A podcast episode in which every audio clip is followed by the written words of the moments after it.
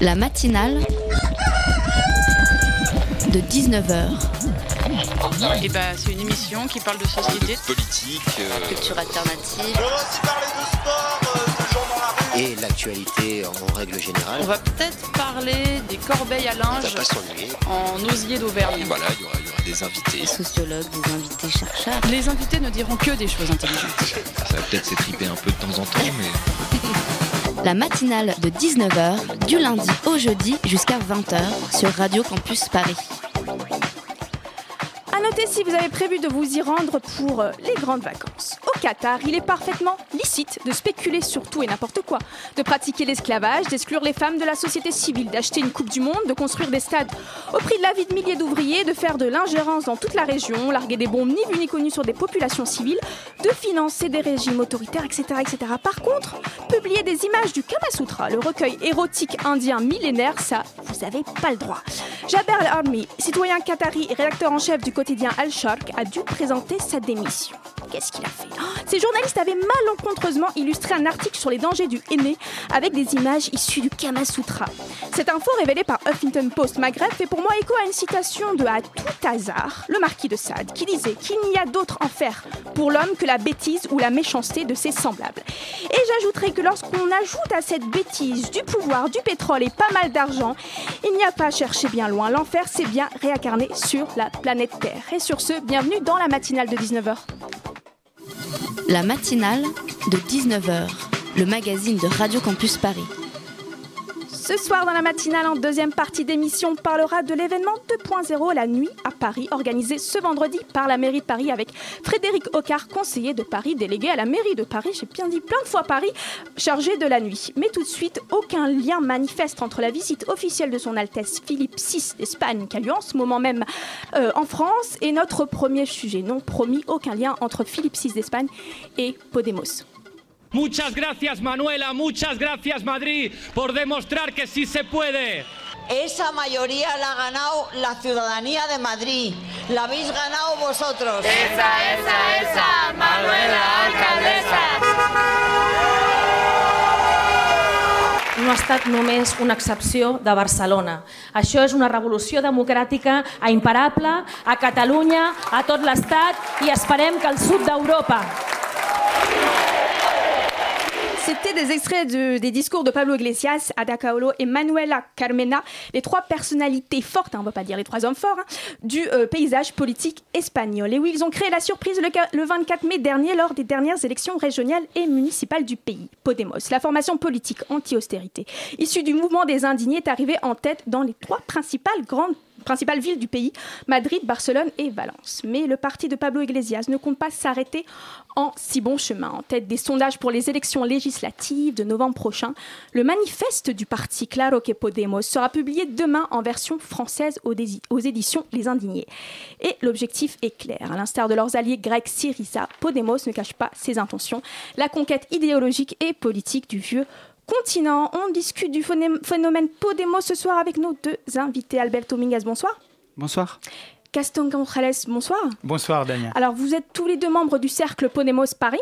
C'est exact. Alors, Alberto Mingas, vous, vous êtes maître de, également, en fait, pas que ça, vous êtes également maître de conférence à Jussieu en mathématiques. Oui, c'est ça. Et vous, vous êtes, euh, Gaston González, vous êtes euh, avocat au barreau de Paris. Et de Madrid. Et de Madrid. Tout à fait. Alors, euh, moi, ma première, on vient d'écouter des extraits, hein, c'était un peu une nuit de- de- d'euphorie et de victoire pour Podemos. Euh, alors là, donc, euh, Podemos a confirmé son ascension fulgurante vers le pouvoir depuis les dernières élections européennes, où on le rappelle que le parti a été créé spécialement en fait pour se présenter à ces élections en janvier euh, 2014. Euh, Cette fois-ci, euh, le, parti est troisième force politique euh, de l'Espagne au niveau national parce qu'il n'est pas présent partout euh, et largement en tête. On, on- l'a bien, on l'a dit, on l'a redit à Barcelone et aussi à Madrid. Euh, quel est votre sentiment vous sur euh, cette euh, victoire? Euh, bon, en premier lieu, euh, je pense, en, tant que membre de, de Podemos, qu'il s'agit de, résultats qui portent, euh, qui, invitent à l'optimisme. À l'optimisme, euh, notamment en vue des élections qui se présentent, les élections présidentielles du, du mois de novembre. Pourquoi je dis ça? Bon, les mathématiques sont là. Je pense que Podemos a triplé déjà le nombre de voix par rapport aux, élections européennes. Proportionné à la hum, participation ou a vraiment triplé proportionné au nombre de voix. D'accord. Voilà. donc, ce sont des résultats qui montrent qu'il y a une brèche qui s'est ouverte dans ce bloc monolithique qui était la, la, vieille façon de faire une politique. En donc, Espagne En Espagne, bien sûr. Et donc, je pense que oui, ça invite à l'optimisme et oui. Et pour vous satisfait. Oui, donc, euh, donc euh, ça montre euh, aussi que une, toute une autre politique est possible.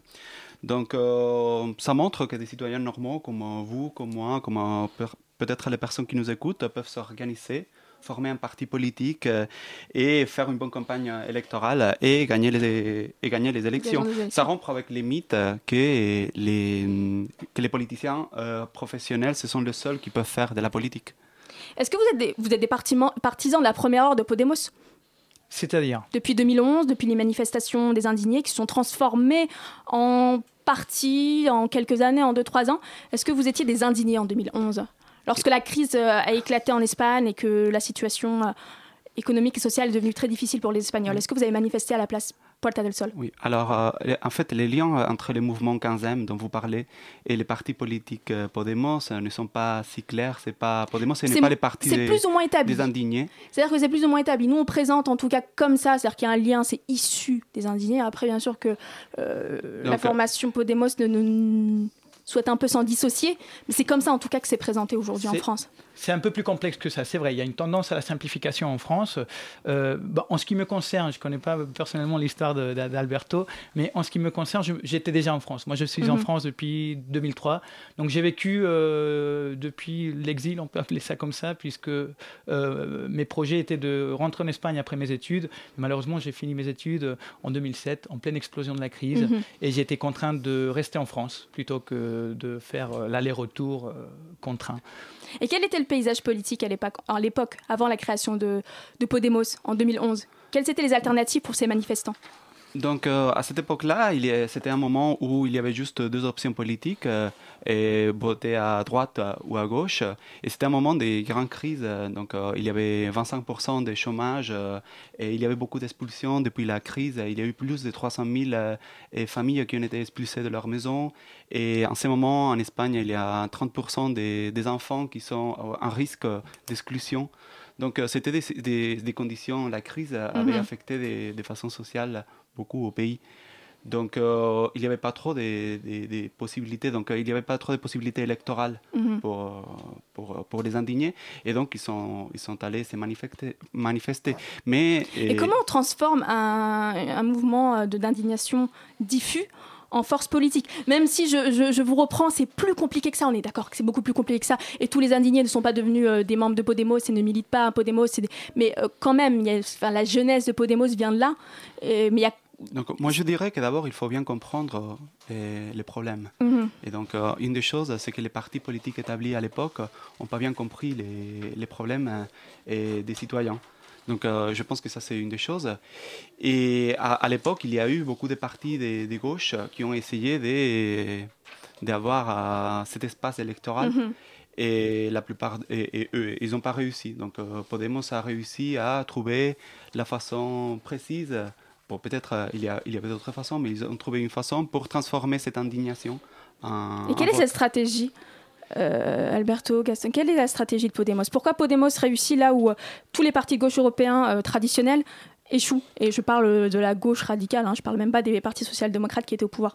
Alors, justement, euh, par rapport euh, au processus de transformation du mouvement 15e en parti politique, il ne faut, il, il, faut pas négliger une chose, c'est que Podemos est, aussi, est également issu euh, de la création d'un pouvoir médiatique mhm. Mhm. autonome appelé la, la voilà, un programme, une émission télé qui a gagné en audience au fur et à mesure et qui a réussi à non seulement politiser petit à petit cette audience, mais imposer un nouveau langage politique beaucoup plus familier, beaucoup plus accessible. Démocratiser les concepts euh, post-marxistes, comme on dit, de gauche. Et c'est ça aussi la force de, Pablo Iglesias, c'est qu'il explique que si les médias ne viennent pas à toi, tu dois créer un média. Et c'est ça la, création de Tuarca, ça a vraiment délié la parole euh, critique et une euh, en Espagne. Mais tout à fait, mais non seulement par rapport à ce que vous, vous évoquez en, langage en marxisme ou léninisme, non. Au contraire, la Tourka s'est révélée comme un espace pluriel où des journalistes, des personnalités de, tous les milieux politiques pouvaient débattre librement, d'ailleurs, assez librement, euh, dans cet espace. Euh, le grand mérite de la Tourka, pour moi, c'est euh, d'avoir démontré aux gens, entre autres, que voilà, les gens qui gouvernent ne sont pas forcément meilleurs ou n'ont pas une idée meilleure de ce qu'est une bonne politique que la personne qui écoute euh, cette émission. Pourtant, Podemos, c'est quand même un, mouvement politique euh, d'universitaire à l'origine. Hmm, c'est des économies, c'est des euh, sociologues qui sont réunis. C'est pas, ça vient de l'élite. Et il y en a, il y en a quelques-uns. Donc, oui, donc disons, ce sont des universitaires. Donc, il y a toute une partie, donc il y a toute une partie des universitaires, donc Pablo Iglesias, Errejón et compagnie. Ce sont des universités qui ont fait des sciences politiques. Et, mais, mais, aussi en Espagne, les sciences politiques, c'est pas comme ici en France. Parce qu'ici en France, tous les politiciens viennent des Sciences Po ou de l'ENA. Et en Espagne, c'est n'est pas, pas comme ça. En Espagne, on ne forme pas une élite. Donc, euh, ce c'était pas vraiment une élite euh, au sens français. Donc en fait, c'est en Espagne, euh, c'est pas ils n'ont pas fait des grandes écoles. ils sont allés à la fac, ils ont étudié les sciences politiques comme on pourrait étudier en, Espagne, les mathématiques ou. En Espagne, il n'y a pas des, des grandes écoles. Donc, les, donc Rajoy, il a étudié en Galice et Felipe González à Séville, Aznar à Madrid, chacun, Zapatero il a étudié à Valladolid, mais ici les quatre derniers premiers présidents ont étudié tous les quatre à Sciences Po. Donc il y a une différence. Mais vous reconnaissez quand même ce terme d'élite intellectuelle, c'est des gens qui ont fait des études. Ah oui, oui, c'est des gens qui ont fait des études. Tous les... et, leur, et, leur, force, donc, c'est d'utiliser le pouvoir médiatique, de créer une chaîne, de créer des émissions pour ouvrir le débat à tout le monde, hein, pas seulement à des gens de gauche. Et, et puis, comme je disais, c'est aussi avoir lu que les gens voulaient participer de la vie politique. Donc, euh, et Podemos, c'est un, un, parti qui essaie de faire participer tous mhm. les gens et, que les gens prennent des décisions. Parce que c'est un concept de démocratie radicale. C'est-à-dire qu'on redonne vraiment euh, la place au, au, peuple. Et votre, votre, votre injonction sur euh, la question du, du, du marxisme, du port-marxisme, fait penser que Podemos, dans sa stratégie, se dit on n'est pas de gauche, on n'est pas de droite. On est en fait le, la caste, le, peuple contre la caste. La caste politique, les, dirigeants euh, du Parti populaire au pouvoir, les dirigeants des partis du Parti social-démocrate, le Parti socialiste espagnol au pouvoir, qui font clairement la même politique d'austérité. Euh, c'est pas un peu démagogique Parce que quand même, les propositions de Podemos, elles sont de gauche sur l'échiquier politique. Donc, euh, ça réunit des gens de gauche. Oui, le, problème c'est qu'aujourd'hui, le mot gauche est associé au Parti socialiste, le mot droite est associé au Parti populaire, et, ils ont fait les mêmes politiques. Donc, euh, ou bien on, on prend les rôles, les rôles d'enseigner les gens ce qui est la gauche et ce qui est la droite, on vient, on change les termes et on change les termes en, peuple et caste, et ce sont des mhm. termes avec lesquels on peut gagner. Et puis, euh, mettez-vous. Pour assembler plus de monde. Oui, mettez-vous à la place d'un ancien électeur euh, de gauche qui ne mhm. vote plus parce qu'il a été déçu par les politiques de gauche. Tout d'un coup, il rencontre des, notions que, que, que, les gens qui le représentaient euh, avant, comme la justice sociale, mhm. comme la lutte contre ces élites économiques, contre l'injustice aux tribunaux aussi. donc voilà, c'est normal, en quelque sorte, que des gens de gauche, pas tous, parce que vous avez vu, le, Parti socialiste en Espagne a quand même fait euh, euh, des résultats. Il gouverne en Andalousie notamment. Mhm. Euh, enfin, il a fait un meilleur score en Andalousie, il ne gouverne pas encore. Mais, il est en perte de vitesse quand même. Mais... Ils, sont en perte de vitesse, mais voilà, en, en termes de nombre de voix absolues, ils sont encore euh, au-dessus de Podemos. Donc tout ça pour dire qu'il y a des gens de gauche qui se sentent quand même plus identifiés avec ce que propose Podemos, sans pour autant se prétendre, parce que ce n'est pas vrai, euh, comme un parti de gauche. Mais c'est normal. On évoque des notions qui sont familières, qui sont familières, euh, qui, qui, résultent familières à des anciens électeurs de gauche. Alberto Dominguez, Gaston González, qu'est-ce que propose Podemos? Parce que j'avoue qu'on fait des recherches, qu'on n'est pas spécialiste de la question, c'est difficile de trouver vraiment des documents qui explicitent concrètement ce que je vous assure, hein, ce, que, ce que propose Podemos sans que ça change toutes les deux semaines. C'est-à-dire que c'est très mouvant. J'ai l'impression que Podemos, plus on s'approche du pouvoir et plus ça change un peu. Les lignes politiques changent. Bon, disons que donc il y avait des élections européennes. Donc pour les élections européennes, ils ont fait un programme. Mais puis maintenant, c'était des élections euh, régionales. Et donc, euh, au niveau régional, on ne peut pas proposer la même chose qu'au niveau euh, européen. Donc, et sur les, les, les, propositions phares, le revenu universel. Voilà, par exemple, ça c'est quelque chose qu'on ne peut pas contrôler du point de vue régional. Mhm. Donc, du point de vue régional, maintenant qu'on fait un, programme, c'était un programme un peu basé sur les sauvetages citoyens parce que, comme je disais tout à l'heure, la situation en Espagne est un peu catastrophique. Mhm. Et donc, euh, il, il y avait certaines mesures qu'il fallait faire pour les citoyens. Donc, par exemple, arrêter, arrêter les les expulsions ou faire une, une audit euh, des dettes euh, et des contrats municipaux Mhm. qui ont été faits euh, jusqu'à maintenant. L'audit de la dette, il n'y a pas eu une petite reculade sur l'audit de la dette? Sur la dette des, je veux dire, des, des mairies. des mairies Maintenant, on ne peut pas faire une audit euh, de- d'Espagne puisqu'on n'est pas au Ouais, ils pouvoir. sont pas au pouvoir. On verra pour les on verra- législatives. On verra, plus tard pour ça. Voilà, il faut, faut toujours prendre en considération le fait qu'on est dans un état d'urgence sociale en ce Mhm. moment et que effectivement, voilà, on est, on est contraint de prendre des décisions assez rapides et qui varient, comme l'a très bien souligné Alberto, énormément euh, euh, d'une ville à l'autre. D'où le grand mérite qu'on est, qu'on est quand même en position de prendre les mairies de, de Barcelone, Barcelone. et de Madrid, alors que l'échiquier politique La capitale et la capitale économique, voilà, euh, tout simplement. c'est pas si simple que ça, c'est juste par rapport à l'échiquier politique euh, extrêmement différent en Catalogne euh, euh, et en Espagne, euh, et à Madrid, pardon. Parce que à Barcelone, par exemple, vous êtes devant les indépendantistes, là où on n'attendait pas euh, Podemos. C'est-à-dire, non, en réalité, non. La, la, la, euh, ce- ce- ce- la- la force qui part de. C'est c'est Convergencia Unió, Mhm. c'est des conservateurs catalans, pas indépendantistes, euh, pas forcément. Alors, les deux invités espagnols sont pas d'accord, Oui, mais euh, dans- en pratique, oui, je vois, Oui, je vois la tête d'Alberto. En pratique, ils n'ont pas mené des politiques radicalement indépendantistes. Ils ont un discours et ils ont une Ils ont un pratique. discours indépendantiste, la manière dont on parle au peuple. Et c'est là ce que vous disiez, c'est la, la- la clé du peut-être du succès de Podemos, c'est la manière dont on s'exprime sur les concepts, la manière dont on fait la politique. Et euh, donc clairement, s'ils sont ils le disent qu'ils sont indépendantistes, donc on peut les, les, euh, les, les considérer comme un parti indépendantiste. Alors on est, re- et je veux revenir aussi sur les propositions phares. Vous m'avez dit qu'il n'y avait pas eu de, de compromis et tout, Euh, mais euh, euh, il y a une certaine critique qui vient de la gauche de Podemos, euh, des gens un peu plus à gauche, un peu plus euh, radicaux, qui disent qu'il y a euh, une compromission qui est déjà faite à la tête du parti sur ces questions, vous parlez du revenu universel, etc. Et que plus, plus le parti s'approchait du pouvoir et plus on faisait une politique qui n'était pas de gauche, et surtout que la ligne politique n'est pas assez anticapitaliste.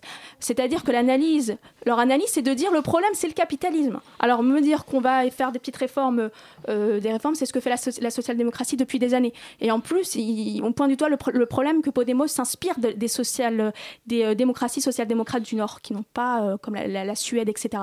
Est-ce que vous reconnaissez qu'il y a une que Podemos est un peu vendu au capitalisme? Et qu'il n'essaie pas de, de révolutionner ce capitalisme C'est pas le but. Personnellement, je n'ai jamais entendu parler de cette critique, qui d'ailleurs me, me semble un peu, un peu ironique, euh, puisqu'elle vient d'une gauche qui est, qui, qui, a- qui est aussi corrompue que les deux partis qui étaient au pouvoir. Le Parti communiste est aussi en proie à des, à des cas de corruption massifs euh, et à des difficultés d'ordre structurel. Ils sont sur le point de ils, sont, ils ont disparu d'ailleurs de Mhm. l'échiquier politique à Madrid. Euh, donc, Est-ce qu'il y a euh, euh, sont- c'est- tourne autour de 4%, de 4% hein, de, je, je de l'ai toute façon, comme je dis, le but de Podemos, c'est pas non plus de, de, de- renverser Mhm. les institutions, mais de pallier déjà. Donc ça, vous le reconnaissez, c'est-à-dire que le but, c'est pas de renverser les institutions, c'est pas d'être anticapitaliste. Oui, dans le Donc, langage français, on n'est pas révolutionnaire. Voilà. Alors, vous, a- vous aurez certainement entendu, venant des médias, voilà, euh, qu'on est. euh, Mais il faut reconnaître que le principe, c'est pas d'être de, de- de critiquer pour critiquer. Il faut aussi reconnaître qu'il y a une critique de gauche qui dit que Podemos ne va pas assez loin, Ah tout oui, simplement. Mais euh, quand on fait un parti, il y a un programme, euh, il y a toujours des gens qui ne sont pas, pas contents. Et, et donc, euh, oui, on est, donc le parti Podemos n'est pas un parti anticapitaliste, même si dans leur sang, il y a des gens qui sont anti- anticapitalistes. Mais le but de, de Podemos, c'est essayer, de, un des buts de Podemos, un des buts, c'est essayer de gagner les élections générales Mhm. pour pouvoir changer beaucoup de choses dans le pays qu'il faut changer. Et le discours anticapitaliste, pour l'instant, il n'est pas majoritaire en, en Espagne. Donc avec ces discours-là, on ne peut pas faire est-ce que Podemos veut faire, est-ce que les gens ont besoin? Donc c'est euh, selon c'est comme ça peut-être euh, que Podemos a séduit les classes populaires parce que par exemple à Barcelone, euh, moi j'ai lu un article qui disait que les classes populaires avaient euh, massivement voté pour Podemos, ce que les classes populaires font pas euh, depuis des années en Europe, ils ne votent plus pour la gauche. Et c'est peut-être ça peut-être, c'est peut-être ce discours qui est, si je vous entends, si je vous traduis, plus pragmatique, qui a séduit ces classes populaires. Alberto, Gasson, peu alors, importe. alors, à Barcelone, je pense que voilà, il y, a- il y a un charisme spécial d'Ada Colau, qui était une activiste anti. euh, anti-expulsion, voilà, anti-expulsion, très connu. Vous trouverez facilement des photos de, de, de ces, de ces interventions. Et je pense que effectivement, les classes populaires se sont reconnues dans cette figure qui a un, charisme spécial, il faut dire, mhm. atypique pour, pour celle qui risque de devenir la mairesse de, de Barcelone. Donc c'est normal, c'est normal. Les gens ils se sont facilement identifiés avec cette personne. Dites-vous que depuis la transition, depuis la Constitution de 78, la transition, euh, il y a des gens voilà, qui petit à petit se sont détachés de cette, de cette politique qui mhm. était réservée à des élites économiques et politiques. Ils parlaient qu'à eux avec un langage que seuls eux comprenaient, c'est ça? Exactement. Et Ada Colau euh, parle avec un langage qu'ils comprennent. Mhm. Elle a un, passé qui, avec qui ils peuvent facilement s'identifier. Et voilà, elle parle de problèmes qu'ils connaissent de très près. Alberto? Je suis d'accord. Complètement d'accord. Mm. Et pour Madrid, la situation à Madrid, que je connais moins. Donc, euh, bon, c'est passé à peu près la même chose avec euh, Manuela Camara ou non, c'est différent? Donc euh, la situation à Madrid est un peu différente. D'abord, on n'a pas gagné les élections à Madrid, on est deuxième, mais vraiment près du parti de droite. Et, et donc à Madrid, euh, la, situation, c'est donc euh, celle qui a. euh, la, la, tête, c'est un juge qui n'avait jamais fait de la politique, qui a plus de 70 ans, et, mais qui avait une très très bonne réputation. Et, il faut dire aussi que dans, dans ces villes-là, donc euh, ça, a été des, des listes euh, citoyennes, ça n'a pas été Podemos mhm. qui, était, qui, qui est allé aux, élections. C'était juste des listes citoyennes qui rassemblaient plusieurs partis. Par exemple, à Barcelone, c'était très clair, il y avait mhm. cinq ou six partis. Et à Madrid, il y avait plusieurs partis et aussi des mouvements sociaux. Parce que c'est clair qu'on n'est pas face à des professionnels de la politique. Vraiment. C'est des citoyens de la société civile qui euh, s'investissent. je pense que ça, c'est des messages à, à, tenir. Et pour prendre Madrid, ou en tout cas pour être le plus le mieux placé euh, dans cette ville, il, va peut-être falloir faire des compromis, en tout cas des, euh, des accords avec le Parti socialiste espagnol le PCE. Est-ce que c'est quelque chose qui vous dérangerait, sachant que le Parti socialiste espagnol n'a pas, selon certains, grand-chose de socialiste, qui fait des politiques d'austérité que faisait la droite au pouvoir? Est-ce que vous, ça vous dérange pas? Euh, moi, ce que je trouve intéressant dans, cela, c'est que déjà le Parti socialiste euh, s'est engagé à ne pas poser de conditions pour euh, Madrid mhm. et que surtout Podemos a réussi à faire en sorte qu'un parti qui les, qui les accusait d'être des populistes, de mentir et de représenter de la fumée, voilà, tout d'un coup, ils veulent former le gouvernement avec eux parce qu'ils trouvent quand même intéressant de se débarrasser de 25 ans de politique de droite désastreuse au niveau financier à Madrid. Mhm. Euh, mais pas que, puisque bon, peut-être Alberto il sera d'accord. Donc c'est une victoire euh, quelque part euh, ben, politique majeure de dire. C'est en tout cas ma lecture. Moi, c'est un allié, il faut faire avec maintenant. Voilà, exactement. Dites-vous qu'à Madrid, ce n'est pas le Parti socialiste la deuxième force la mhm. plus votée, c'est Podemos. Enfin Podemos, c'est mhm. cette coalition d'initiatives citoyennes qui a été en partie impulsée par Podemos. Oui, il faut il faut aussi voir que et donc en Espagne traditionnellement et les vagues du changement, ça vient toujours des grandes villes. Et si, on tient compte des grandes villes, mais pas seulement Barcelone et Madrid, mais si on mhm. tient compte par exemple des 10 premières villes, et on, fait la somme des, votes, donc les, partis socialistes à 16%, mhm. et Podemos à 23%. Donc euh, ça risque que bientôt on dépassera les partis socialistes, comme c'est passé par exemple en Grèce. Euh, mais euh, la victoire de Podemos, c'est pas aussi celui l'échec des partis traditionnels. Il y a une autre formation politique qui a, qui a gagné en, succès et en voix, c'est, je vais très mal le prononcer, Ciudadanos. Ciudadanos. Ciudadanos. Donc c'est ce qui on peut traduire en français citoyen. Et elle est plutôt classée à droite. C'est la preuve qu'avant d'être, avant d'être un soutien à Podemos, c'est surtout une sanction des politiques euh, Bon, moi, je dirais d'abord que c'est une création des médias. C'est un parti qui existait déjà, mhm. ça a 10 ans. Et c'est un parti catalan. Et, et, donc, Podemos a dit que ce qu'il fallait faire, c'est de la nouvelle politique. Et donc, euh, ils ont créé un parti euh, nouveau qui promet les changements pour que rien ne change ce que je trouve très grave dans, dans, pour, dans Ciudadanos, c'est le fait qu'ils s'annoncent comme un parti de centre-gauche, or qu'ils ont, un programme, ils ont un programme plutôt à droite. Et on, peut, on, peut, voir aussi bien que c'est une création des médias parce qu'ils on, comptaient avoir un 15% dans les, dans les sondages, ils avaient un 15% et finalement ils ont eu à peine 6%. 6%. Euh, le manifeste de Podemos, j'en parlais dans mon introduction, euh, va être publié demain euh, en France. Euh, est-ce qu'il y a une stratégie d'exportation? Du mouvement, de la formation politique, qui n'est pas vraiment une formation politique, puisque ce sont des, des gens de la société civile qui font, euh, qui font le, la- le parti. C'est dur à dire. Mais... Je ne pense pas, puisque comme je vous ai déjà expliqué, la situation en Espagne est d'urgence sociale. Donc, il y a- Mhm. il y a, a voilà. l'urgence sociale partout en Europe. On est d'accord, mais euh, voilà, disons qu'on a, on a des chats à fouetter chez nous déjà. Donc, Ouais. euh, donc euh, je pense qu'on va commencer déjà par mettre un peu d'ordre au niveau municipal. Avec un peu de chance, voilà, en novembre, les choses se passeront mieux.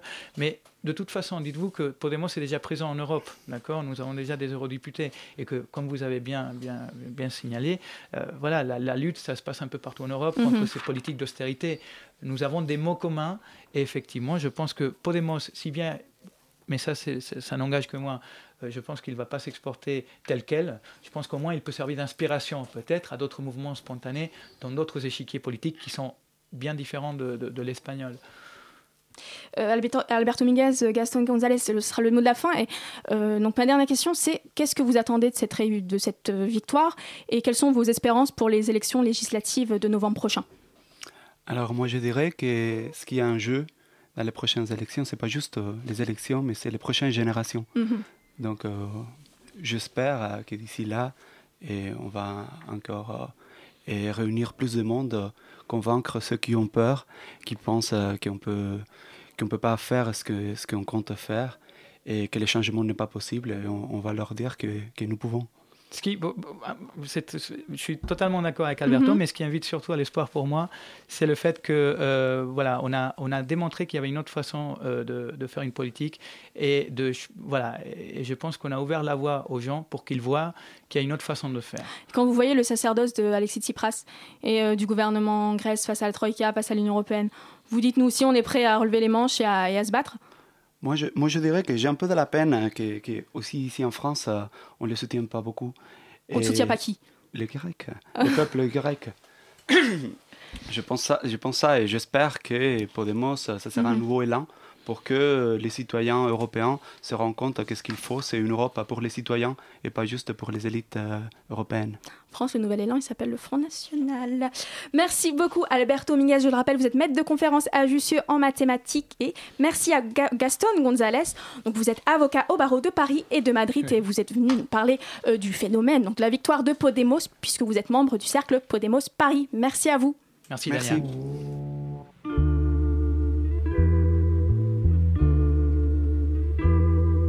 La matinale de 19h, du lundi au jeudi jusqu'à 20h sur Radio Campus Paris.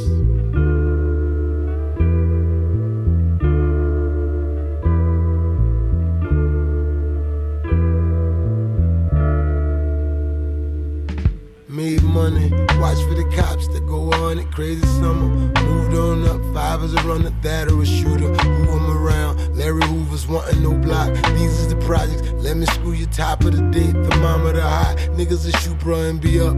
More gunshots than in Fallujah, call it Chirac. 100 G lines, no time to lie back, one in my back. Get a real junkie to test the product, hold your spot. Warm up the pot, let it rock up, stay on your grind. Get that shit jumping, start off with dimes and on the weekdays. Take 25, give them all three bigs. Within the week, you're getting money, the cliche. Come through bumping, you hear that he say, they all say that he paid. And now people wonder what he made. And if he weak A, can he be Rob BC? Now you gotta go mob deep. Street knowledge. man. We putting these books to the test. We putting two to the chest for niggas who rock vests. Food for thought. Spitting out birds for sport. In these streets, you better walk the walk or come up short. Street knowledge. We putting these books to the test. We putting two to the chest for niggas who rock vests. Food for thought. Spitting out verbs for sport. In these streets, you better walk the walk or come up short. Don't let your mouth get you oxed up, boxed up in the cage. On some brew high shit, bitches burning bundles of sage. Your crack rock too pure, they gonna set you up.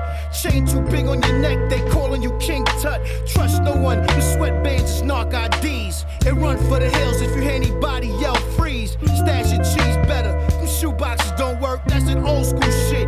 Like money in the mattress. Bitches is actors, just screw 'em and leave. Then fuck up your whole operation like Adam and Eve. Don't play the rooftops. Change the color of your blue tops and the baggies with the smiley faces. Get new stocks. You can't run the skinny jeans, surf fiends by any means. Sprinkle coke in the dust blunt to spice up the greens. This is school schoolage, street gems from your boy Toniano. You wanna check for a nigga slide across the Verrazano. Street knowledge. We putting these books to the test. We putting two to the chest for niggas who rock vests. Food for thought. Spitting out verbs for sport. In these streets, you better walk the walk or come up short. Street knowledge, we putting these books to the test.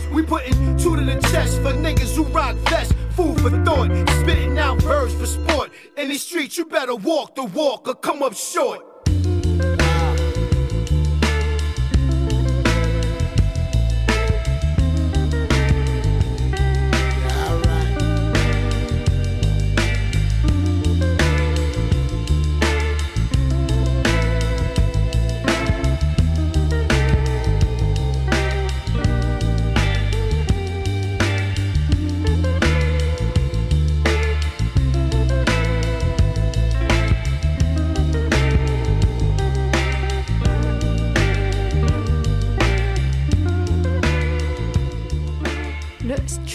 De Bap Tab No Good sur Radio Campus Paris. La matinale de 19h sur Radio Campus Paris. 19h31, c'est l'heure de la chronique hebdomadaire de Maude qui nous donne tout plein de bons plans étudiants. À toi, Maude. Un focus sur trois informations étudiantes. Je parle de la rencontre emploi-jeunesse le mardi 9 juin, l'appel à la préinscription pour une école de cinéma, la bien nommée Cinéfabrique et enfin la possibilité de vous inscrire à la colocation, colocation avec un K, à projet solidaire. On commence avec la journée organisée par le SIDGE et la VISE qui a lieu donc au SIDGE le mardi 9 juin de 13h30 à 18h30. Petite précision, l'inscription est obligatoire sur le site www.cis.com dans la rubrique Rencontre emploi jeunesse. Cette journée est l'opportunité de découvrir l'économie sociale et solidaire tout en cherchant un job. Au programme de cette demi-journée, vous aurez accès à des entretiens de recrutement, des offres d'emploi et de stage confiées par des recruteurs de l'ESS, des conseils emploi personnalisés et la présentation de portails web avec la PEC, les missions locales Île-de-France, le Pôle emploi et l'UDES et enfin des animations et des ateliers sur inscription pour découvrir les techniques de recherche d'emploi et de stage. Donc le premier de 14h à 15h30 qui s'intitule Savoir se présenter efficacement qui sera animé par CoJob. Ensuite de 16h à 17h30 l'entretien Cet ami qui vous veut du bien animé par Enactus et enfin de 17h30 à 19h on termine avec l'Happy Hour Jeunesse, le moment convivial d'échange entre jeunes professionnels de l'ESS et acteurs emploi pour bien clore cette journée qui a lieu donc le 9 juin. Pour l'inscription, je vous redonne le site www.say say-yes-ye2s.com. On passe ensuite à la Cinéfabrique. La Cinéfabrique, c'est donc l'école nationale supérieure de cinéma et de multimédia qui ouvre ses portes à Lyon en septembre 2015. Dans une réelle volonté de mixité sociale, cette école gratuite offre à 30 jeunes de 18 à 25 ans une formation en 3 ans avec 5 parcours. Les intéressés ont jusqu'au 13 juin pour la préinscription sur le site L'école est ouverte donc à 30 jeunes issus de la diversité sociale, culturelle et géographique, sans a priori de parcours ou de diplôme. C'est bien la motivation et l'ambition professionnelle des candidats qui seront valorisés. Présidée par Abderrahman Sissako, tout de même, cette école est gratuite et diplômante. Elle donne accès donc à une formation artistique et technique de haut niveau en trois ans. L'enseignement s'organise autour de cinq parcours images, son, scénario, montage et production. Puis la troisième année d'études s'effectue en alternance. Donc les cinq pôles, le parcours écriture et scénario, celui image, donc pour devenir chef opérateur, cadreur, assistant caméra. Ensuite, le parcours son, donc qui forme bien sûr un ingénieur du son, assistant son, monteur son, mixeur. L'école propose ici donc le parcours montage et enfin le parcours production. La direction d'acteur sera un enseignement transversal accessible à tous les étudiants dès les deux premiers semestres du tronc commun. Donc les préinscriptions s'effectuent directement sur le site internet de la Cinéfabrique www.cinéfabriquetoutattaché.fr. La date limite donc le 13 juin 2015. On termine avec la colocation à projet solidaire, la CAPS, proposée par la FEV et le Crous de Paris. Le projet CAPS vous propose de devenir des habitants engagés solidaires.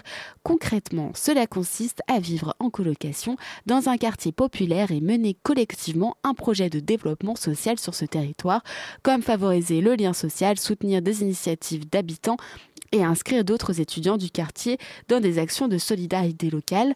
Votre créativité et votre énergie seront donc mises au service d'un projet innovant compatible avec une formation qui peut même être valorisée par certaines universités et écoles pour intégrer une CAPS, donc une colocation à projet solidaire. Il faut être étudiant, inscrit dans un établissement d'enseignement supérieur parisien, être en capacité de payer son loyer, être disponible au moins 5 heures par semaine de septembre à juin pour un projet donc de solidarité. Pour postuler, il vous suffit de remplir le formulaire d'inscription sur le site www.colloquesolidaire.org, tout attaché donc.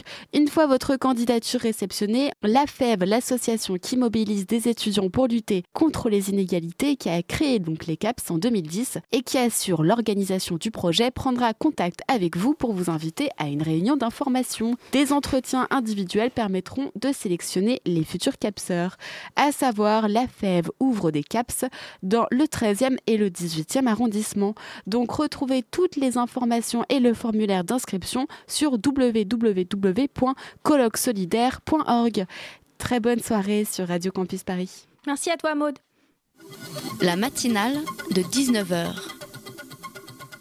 Nocturne qui va faire bouger votre timeline. Les hashtags Les Nuits de Paris, c'est ce vendredi dans toute la région parisienne. Pour en parler ce soir, on accueille Frédéric Ocard. Bonsoir Frédéric Ocard. Bonsoir. Donc, vous êtes conseiller de Paris, délégué à la mairie de Paris chargé de la nuit. Exactement. Et pour en parler, Anaïs. Bonsoir Dania. Bonsoir Anaïs, tu es toute nouvelle membre de Radio Campus Paris et c'est ta première interview en direct. Et oui, c'est le bisutage là. C'est totalement Ah, le j'ai bisutage, voilà, complètement. Es tellement bisuté que je vais te laisser commencer, voilà. Oui, alors les Nuits de Paris, en fait, c'est un événement original et interactif proposé par Que faire à Paris, le site de la ville de Paris. Et donc ça se passe dans la nuit de ce vendredi 5 juin. Donc le principe, c'est tout d'abord de sortir vendredi soir à Paris, à un concert, en boîte, à un musée, bref, ce que vous voulez. Et ensuite, tu partages les photos de cette sortie sur Twitter et Instagram avec le hashtag Les Nuits, Paris. Mais pas que. Un rendez-vous physique a aussi été fixé à partir de 20h, place de la République, où une œuvre éphémère va être exposée toute la nuit. Elle sera lumineuse, géante et servira de support aux photos partagées avec le hashtag Les Nuits Paris. Les photos vont être imprimées directement sur place et accrochées sur l'œuvre si vous le désirez, bien sûr. Frédéric Ocard, vous êtes à l'origine de ce projet? Oui, en fait, euh, ce qui se passe, c'est que la ville de Paris, euh, voilà, moi je suis conseiller délégué à la nuit depuis maintenant euh, un an euh, dans la nouvelle équipe de euh, Anne Hidalgo, euh, et on a souhaité, euh, on va dire, à la fois mieux valoriser la nuit parisienne, euh, à la fois donner un cadre qui soit un cadre euh, un peu interactif, et puis je crois aussi qu'il y a une histoire de changer un peu l'image de la nuit à Paris. Il y a beaucoup de choses qui se passent la nuit à Paris, Euh, plein de choses diverses, variées, euh, festives, euh, culturelles, euh, insolites. Et souvent, l'image qui est renvoyée de la nuit à Paris est soit le décalque du jour. Vous tapez, je sais pas, sur internet euh, nuit de Paris, euh, comme image, vous allez avoir, euh, je sais pas, des, des, des objets patrimoniaux, euh, enfin la Tour Eiffel ou Notre-Dame éclairée de nuit. Bon, donc en fait, c'est le décalque de ce qu'il y a le jour, voilà. ou les bateaux mouches, choses comme ça. Euh, sauf que la nuit, effectivement, il y a les bateaux mouches et la Tour Eiffel qui est éclairée la nuit, mais il y a beaucoup, beaucoup d'autres choses qui se font. Donc c'est aussi l'idée qu'on a nous, la ville de Paris, et c'est à travers, c'est ce qu'on veut faire à travers. Euh, cet événement euh, et à travers du coup aussi le fait d'avoir sur le site euh, que faire à Paris entre guillemets un site dédié sur la question de la nuit avec un côté interactif participatif où tout le monde va pouvoir partager ses bons plans Mhm. alors on lance ça le 5 mais on espère que ça va durer au-delà du Mhm. 5 ju- du 5 juin Non, c'est pas un événement ponctuel. Voilà, c'est un événement de lancement, mais ensuite, on veut que aussi il puisse y avoir quelque chose qui, qui, qui- qui fasse du buzz, quoi. Et du coup, en fait, cet événement, c'est pour euh, revaloriser en quelque sorte les nuits parisiennes? C'est pas les revaloriser parce que les nuits parisiennes sont extrêmement dynamiques. Vous avez par exemple, on parle euh, souvent de ce qui se passe à Paris, il y a 9000 terrasses de bars ou de restaurants ouvertes à Paris tous les soirs. Il n'y a pas une ville dans le monde qui a autant de terrasses ouvertes à Paris le soir. Voilà, je veux dire, ça n'existe pas. Euh, vous avez euh, euh, plusieurs dizaines ou centaines de boîtes de nuit. Vous avez énormément de lieux de concert. Paris est redevenu depuis quelques mois, quelques années. Si ce n'est la scène, ou enfin une des grandes scènes électro sur le plan mondial. Il y a le Weather Festival qui commence par exemple euh, ce week-end, qui en est un peu à, à l'image de ça. Donc il y a énormément de choses à Paris. Mais à un moment donné, c'est aussi de le rendre plus visible. Et c'est aussi une question pour la question de Paris pas simplement sur la question de son rayonnement international, mais aussi l'image que la ville renvoie, aussi de dire bah, c'est tout ça ce qui se passe à Paris. Puis c'est aussi l'idée de, de, mélanger que vous avez, que ça soit des touristes ou des gens qui se disent qu'est-ce qu'il y a ce soir à Paris, quand vous regardez les canaux d'information qu'il peut y avoir, que ce soit sur le plan touristique ou que ce soit sur le plan pas forcément touristique, hein, je veux dire, de, des, des sites d'information qu'il peut y avoir, des fois, encore une fois, on est un peu dans des choses un peu traditionnelles. L'idée, c'est aussi de dire qu'on va pouvoir trouver tout type d'informations euh, euh, voilà, sur, sur ce site-là, parce qu'à un moment donné, si on veut trouver une information sur ce qui se passe dans une boîte électro, qu'on soit pas simplement obligé de se connecter au réseau des musiques électroniques. Mhm. Voilà, qu'on puisse aussi aller le trouver à un endroit qui va mixer, qui va brasser les différentes offres qu'il peut y avoir à Paris. Et du coup, le choix d'un événement euh, hashtag, c'est pour briser ce côté traditionnel? Non, parce qu'aujourd'hui, c'est quand même un mode de communication. Voilà, c'est le euh. côté interactif. C'est quand même beaucoup un mode de communication euh, nouveau. Mais pourquoi un, tel choix chez les jeunes aussi euh, Voilà, c'est. Pourquoi un tel choix pour, pour une soirée? Parce que finalement, c'est un peu immatériel. Bah, parce que l'idée c'est quand même que euh, on soit sur un site internet et qu'ensuite ce site il fonctionne. Donc à un moment donné, il faut bien amorcer les choses et on va amorcer les choses à travers un hashtag. Euh, je sais pas quelle, quelle, quelle, durée de vie il aura, mais enfin mhm. l'idée c'est que c'est qu'il y a un moment qui soit un rendez-vous dans lequel je sais pas à combien on sera de hashtag euh, euh vendredi soir, mais que, que, qui, qui, est un événement quoi. Et que si vous voulez créer un événement sur les réseaux sociaux, un des moyens quand même, c'est que de passer par un hashtag qui fonctionne un soir, quoi, ou et puis après. Mm. Et la question de la visibilité dont vous parlez, quoi, surtout. Tout à fait. Et donc en fait, euh, si j'ai pas de smartphone, je ne peux pas participer à cet événement? Mais qui n'a pas de smartphone aujourd'hui? Non, si, il bah, faut venir Place de la République. Bah, vous venez ah. Place de la République. C'est Place de la République à partir de 20h. Mes photos, elles seront pas imprimées. Oh, bon, on verra. Ça, on, peut s'arranger. on, peut s'arranger. On verra si on peut vous prêter. Je vous prêterai mon smartphone pour que vous puissiez prendre une photo et, et la mettre. Euh... bah, dis donc, on a de la chance, ah, Oui, c'est sûr.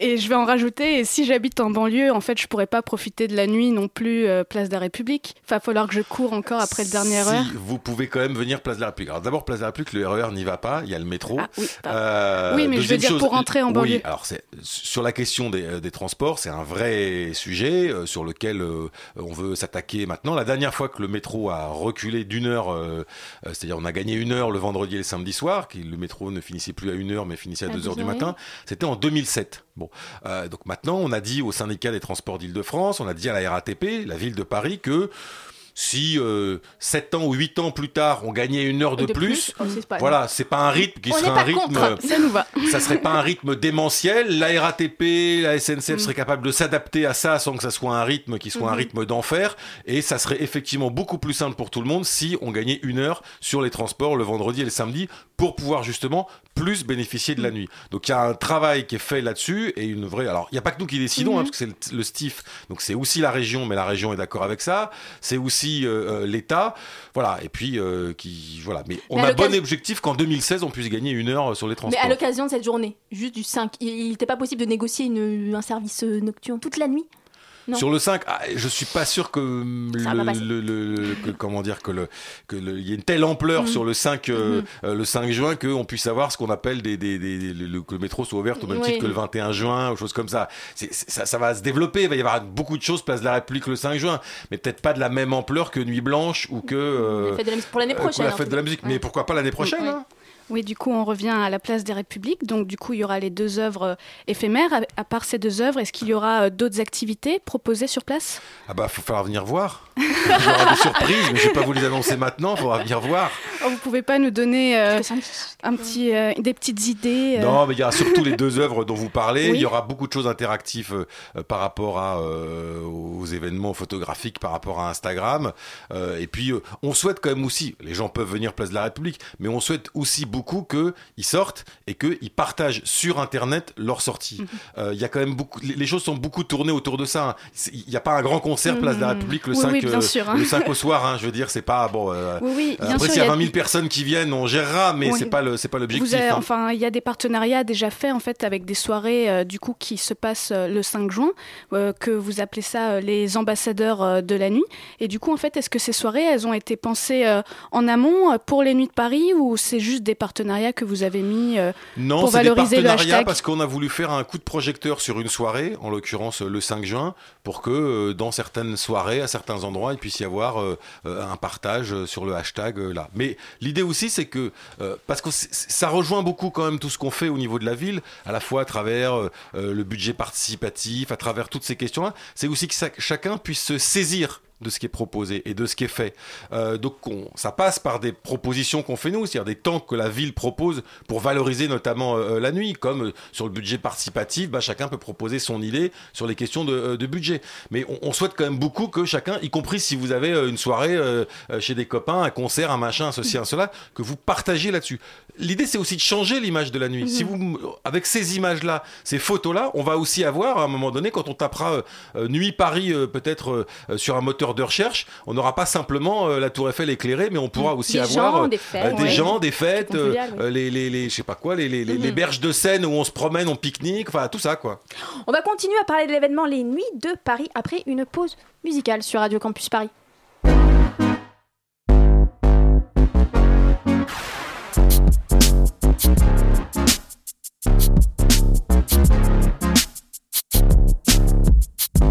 Take my eyes off the eyes Come to hold these lines, hold these lines. Come like this fire on this fire. Can we walk side by side? Come take my eyes off your eyes, baby. Come hold these lines, hold these lines. Come like this fire on this fire. Can we walk side by side? I've been bad. I've been sad. Till I met my lady.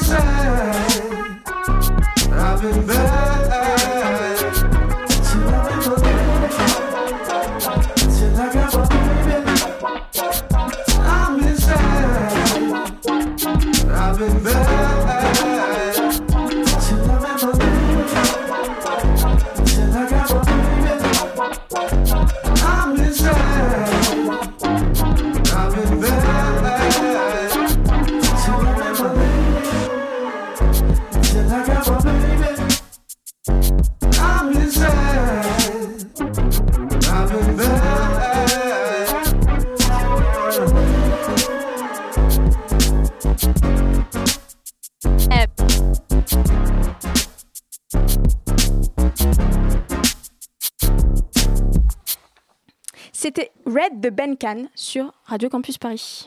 La matinale de 19h du lundi au jeudi jusqu'à 20h sur Radio Campus Paris.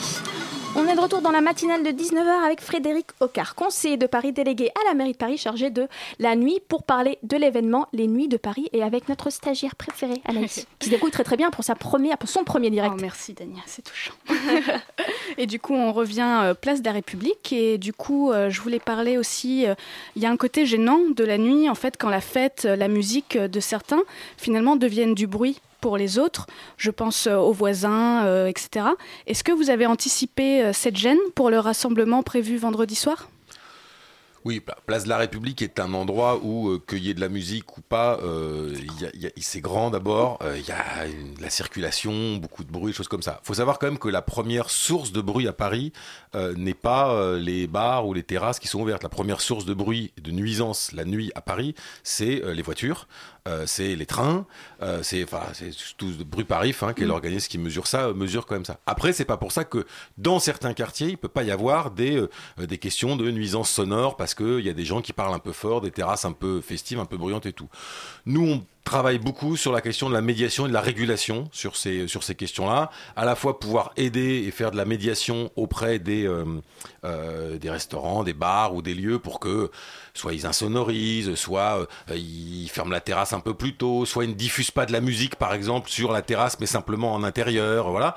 Et puis aussi beaucoup d'échanges parce que c'est des fois parce qu'on se connaît pas que quand on voit qu'il y a un peu de bruit en bas, euh, tout de suite on prend la mouche euh, et euh, on dit que ça va pas. ça, moi, on a par exemple sur le 18e arrondissement, sur les rues Ramel, les rues Clignancourt, on a mis en place un dispositif qui était un dispositif qui s'appelle Silence on fête, avec les riverains, les bars, le commissariat, avec tout le monde. Voilà, où l'idée c'est de qu'on soit dans le respect, à la fois le respect euh, des voisins et aussi le respect des gens qui veulent faire la fête. Voilà, c'est un peu ça l'idée. Donc euh, c'est un travail régulier, récurrent, euh, mais voilà sur lequel je pense qu'il faut que tout le monde se respecte. Paris doit à la fois être un lieu dans lequel on peut faire la fête, on peut aussi sortir le soir, et puis ça peut aussi se faire sans que ça dérange trop de monde, quoi. Et dernière chose, il y a aussi des quartiers dans lesquels, voilà, il y a une tradition quand même festive importante. J'ai reçu il y a pas très longtemps un courrier de riverains, par exemple de la place Pigalle, qui me disait qu'il y avait beaucoup de bruit le soir, place Pigalle. Hein, je, ne savais pas trop que leur répondre en leur disant mm. qu'effectivement, place Pigalle, ça faisait quand même énormément d'années qu'il euh, y, avait, euh, y avait du bruit. Après, il y a d'autres cas sur lesquels, effectivement, il faut faire attention, il faut réduire euh, les, les, les, les, nuits, il faut, faut, réduire le bruit. Le droit aussi de pouvoir dormir le soir doit aussi pouvoir être respecté. Hein. D'accord. Vous avez dit dans un, dans un ancien article, considérer la nuit comme une richesse et non comme une source de nuisance. Vous disiez aussi que toutes les autres villes avaient adopté un peu euh, ce concept. Euh, qu'est-ce que vous pouvez en dire euh, par rapport à Paris aujourd'hui? La nuit comme une richesse, c'est la nuit culturelle? C'est la nuit dans son ensemble. Euh, d'abord, c'est une richesse économique, 1,5 euh, milliard de chiffre d'affaires, euh, plus de 30, 80 000 emplois pardon, liés simplement aux festifs et aux nocturnes la nuit. Donc il y a une richesse de ce point de vue-là. Après, je pense que la nuit à Paris, pas qu'à Paris, mais la nuit, c'est aussi un temps social, un temps de sociabilité, un temps de rencontre, qui n'est pas le même que ça, un temps de mélange, qui n'est pas le même que celui de la journée. La vision, moi, que j'ai de la nuit, c'est pas de dire que la nuit, ça va être la même chose que le jour. L'objectif de la mairie, c'est c'est pas de dire Paris doit être une ville qui fonctionne 24 heures sur 24. La nuit aussi, euh, euh, nous on n'a pas pour euh, envie de dire bah très bien, on va faire comme je sais pas quoi à New York où à, 4 heures du matin on peut s'acheter un bouquet de fleurs, aller chez le coiffeur ou, ou acheter des chaussures. C'est pas l'idée. Mais par contre que la nuit soit un temps partagé, un temps qui soit un temps qui est différent de celui du jour. Il y a plein d'études d'ailleurs mm. sur les questions de la sociologie de la nuit, de ce qui s'y passe, qui est différent. Ça, c'est important. On est quand même dans une société où recréer du lien social, c'est pas une petite, euh, c'est un enjeu pour n'importe quelle politique publique parce que le lien social se distend, que les gens euh, sont souvent les uns contre les autres. Donc la nuit aussi fait partie, euh, fait partie de ça. Donc c'est un des enjeux, un des objectifs pour la nuit, c'est ça, et que la nuit soit variée, soit diverse, qu'il y ait des choses festives, mhm. des choses culturelles, des temps de rencontre, des moments d'échange, des moments de plus festifs, des moments plus relaxants. C'est la force de Paris, à la différence peut-être d'autres villes, c'est cette variété, cette diversité qui existe à Paris. C'est ça qu'il faut montrer. L'objectif de nuit, euh, euh, des nuits. Euh, des Nuits Paris, c'est de montrer cette diversité et cette variété qui n'existe pas ailleurs dans les autres capitales européennes. Elles ont aussi des nuits dynamiques, mais peut-être moins diverses que celles qu'on a nous. Et ma dernière question, si on veut avoir des, infos pratiques sur ce qui va se passer vendredi, et même peut-être plus qu'au-delà de vendredi. Sur le site Que faire à Paris, nuitparis.fr, vous allez vous tapez nuitparis.fr, vous allez la voir. Ben, merci beaucoup Frédéric Ocarjeux. Merci. Vous êtes conseiller de Paris, délégué à la mairie de Paris, chargé de la nuit, et vous êtes venu nous parler de l'événement Les Nuits de Paris, qui aura lieu ce vendredi dans tout Paris. Tout à fait. Voilà. Euh, bonne Qu'on retrouvera dans tous les réseaux sociaux. Voilà, en force. Merci beaucoup. Merci Anaïs. Bravo. Merci. La matinale de 19h sur Radio Campus Paris. Cool en tout cas. 19h54, c'est l'heure de la chronique. Euh, la chronique, la chronique. Tu connais la chronique Oui, une chronique aussi. on peut faire ça. on peut s'occuper comme ça. Voilà, ça va faire, ça va faire date dans l'histoire du journalisme. Euh, la chronique que je ne sais jamais prononcer de Fanny, qui parle de web. Donc ma chronique, euh, oui, ma chronique web. Donc le ce qui s'est passé sur le web, que vous pourriez replacer lors d'un dîner très très chiant de la semaine et bien chargé. Et oui, je vous rappelle, si vous êtes coincé avec un laidron de Tinder, vous ne savez pas quoi dire, et eh bien là, hop, je vous donne des petites astuces, des petites infos à replacer à tout va pendant le dîner. Ne me remerciez pas. Donc le premier, le premier point, c'est un point herpès hein, parce que je pense à votre santé également. Euh, un lien a été établi entre l'utilisation de Tinder, Grinder, Appen et toutes ces applications de rencontres, n'est-ce pas, et l'augmentation des MST. Donc c'est une étude très sérieuse, Ah bon excellente nouvelle, une étude très sérieuse euh, de- du département de santé de Rhode Island aux États-Unis, euh, qui a fait une sorte de, de- voilà, de, je sais pas moi, je sais pas comment on dit, qui a recensé que, le, un- que le nombre de cas de syphilis augmentait de 79%, que les infections urinaires de type gonorrhée, tout ça, augmentaient de 30%, et le VIH de 33%, et que les utilisateurs, gens, euh, l'utilisateur de ces applications, c'était eux qui étaient les plus touchés. Bien fait Donc ne laissez pas traîner votre foufoune partout Jeunes gens, bien Ensuite, le recordman de la semaine, c'est Obama, hein, qui a rejoint euh, Twitter, Twitter. et non pas Ah, Tinder. Ah, non, Enfin, en tout cas, non, je, ne suis pas au courant si c'est le cas. Alors, lance pas qui a rejoint comme ça, hein. Twitter il, y a quelques, il y a quelques temps, je vous en avais parlé, donc c'est vraiment lui qui, qui poste ses tweets. Et il a explosé le, le record du nombre de followers euh, à l'heure. Ouais, donc il a atteint c'est pas 1 vrai. million de followers en 5 heures, tout de même. C'est le Guinness World des, des- des records qui a établi ce, ce record officiel. Il a détrôné Robert Downey Jr., hein, qui lui avait atteint ce record. Donc c'est le mec qui avait le plus de, de followers Iron Man. Temps. Il a Exactement, Iron Man. Iron oui, Man. Voilà, donc c'est quand même un, un exploit. Et donc c'est palpitant. hein. Barack écrit à Bill Clinton, Barack fait ci, Barack fait ça. C'est un peu les, les feux de l'amour sans feu, sans amour. Enfin voilà. Et sans Suivez- politique. Exactement, suivez euh, @potus, hein, c'est le c'est le Twitter de, de Barack Obama sur Twitter, c'est c'est palpitant. Dans un de ses derniers tweets, il a soutenu euh, Caitlyn, l'ex Bruce Jenner. Ah voilà. oui, la Voilà. femme, la tweet pour- fameuse pour, des choses très le essentielles. fameuse, On oui. sait pas, mais pas elle a changé de sexe. Bien. Allez. Ensuite, on reste à la Maison Blanche parce que c'est quand même très intéressant. Passionnant. Euh, on s'est aperçu, un internaute s'est aperçu que quand on tape maison de négro euh, dans Google Maps, on arrive à la Maison Blanche. Non. Mais si, et quand on tape aussi le roi, le roi nègre, on arrive à la Maison Blanche. Donc en anglais, il faut taper Nigger House et. Nigger King. Donc c'est une sorte de bad buzz pourri pour Google, hein, qui est un petit peu mal à l'aise. On, on comprend en même temps Google, on est au 21e siècle, il faut faire quelque chose. Qui se dédouane en disant que ce n'est pas de leur faute, qu'ils ont découvert ça par hasard et qu'ils vont évidemment faire quelque chose pour remédier à ça. Ça serait pas Mais mal. ce serait pas mal. Hein bon, une bonne Le idée. racisme, Ensuite, on s'en débarrasser un peu. si vous voulez être tendance euh, sur les réseaux sociaux, euh, la nouvelle tendance des ados, c'est le Charlie Charlie Challenge. Et oui, parce que le jeu des 72 heures où il fallait se cacher pendant 3 jours sans boire, sans manger, sans rien faire et décéder, finalement, est terminé. Ce n'est plus à la mode. Cette semaine, il faut faire le Charlie Charlie Challenge. De quoi s'agit-il Il s'agit d'invoquer un esprit, l'esprit d'un démon mexicain qui s'appelle Charlie. Voilà. Euh, en, en croisant deux stylos, voilà, vous faites une croix, vous écrivez oui, non autour. Et en gros, si le stylo se bouge vers le, vers le oui, euh, un petit peu comme euh, la roue de la fortune, Ouais. c'est que l'esprit est là, vous pouvez entrer en communication avec lui. Donc le but c'est de vous filmer et qu'ensuite les autres internautes décident si oui ou non vous avez vraiment vu le démon euh, Charlie euh, entrer en vous. Voilà, c'est bien, non? Moi, je pense que les réseaux sociaux nous prouvent une chose, c'est qu'en fait, on se fait chier. Donc Voilà. le but, tout à fait, le but c'est de se filmer en plus. Et du coup, les gens font des, des- des faux trucs puisque personne n'a vraiment eu Charlie dans sa maison. Du coup, les ados s'insultent. Voilà, ils sont merveilleux. Et voilà, donc je pense que la semaine prochaine, la semaine prochaine nous aurons un nouveau jeu car celui-là euh, voilà. n'est pas abouti. On de inventera toujours des trucs pour se divertir. On reste dans les malédictions. Le texto maudit de la semaine, c'est un internaute qui s'en est aperçu. C'est un texto. Euh, vous l'envoyez à qui que ce soit, un texto très précis. Et son iPhone s'éteint et bug et ne veut pas se rallumer.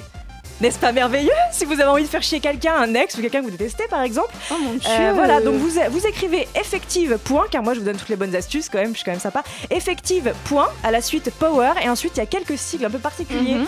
euh, une sorte de clavier de- d'alphabet arabe, enfin, des- des- avec le signe pi, enfin des trucs un peu très Bizarre. précis. Voilà, vous copiez-coller ça dans un texto et dès que la personne reçoit le texto, même pas besoin de l'ouvrir, son iPhone s'éteint définitivement. Euh, jusqu'à pas que- intérêt à m'envoyer ça. non, ouais. jusqu'à temps que vous renvoyez un autre texto. Quelle bonne idée Voilà, Énorme. écrivez à tous vos amis. Et enfin, l'avis de recherche de la semaine, c'est une vieille mamie pourrie qu'on cherche encore, hein, puisqu'elle a jeté à la poubelle un, un Apple One.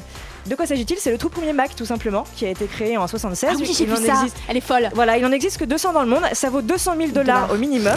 Donc son ordi a été vendu. hein, la boîte, euh, la boîte qui s'occupait de récupérer, recycler les trucs, l'a pris, l'a revendu. Mais ils sont réglo. Ils disent écoutez, mamie pourrie, vous venez. Vous nous avez pas donné votre coordonnée, mais vous venez. On a gagné 100 Faut 000 juste dollars. qu'elle monte signe de vie pour récupérer On les vous en donne l'argent. 100 000. Il faut juste se pré- présenter. Donc je pense c'est qu'il y a une queue de mamie pourrie. euh, euh, voilà. Donc c'est en Californie. Si votre grand-mère habite en Californie, peut-être, peut-être que c'était elle. Peut-être que vous êtes riche.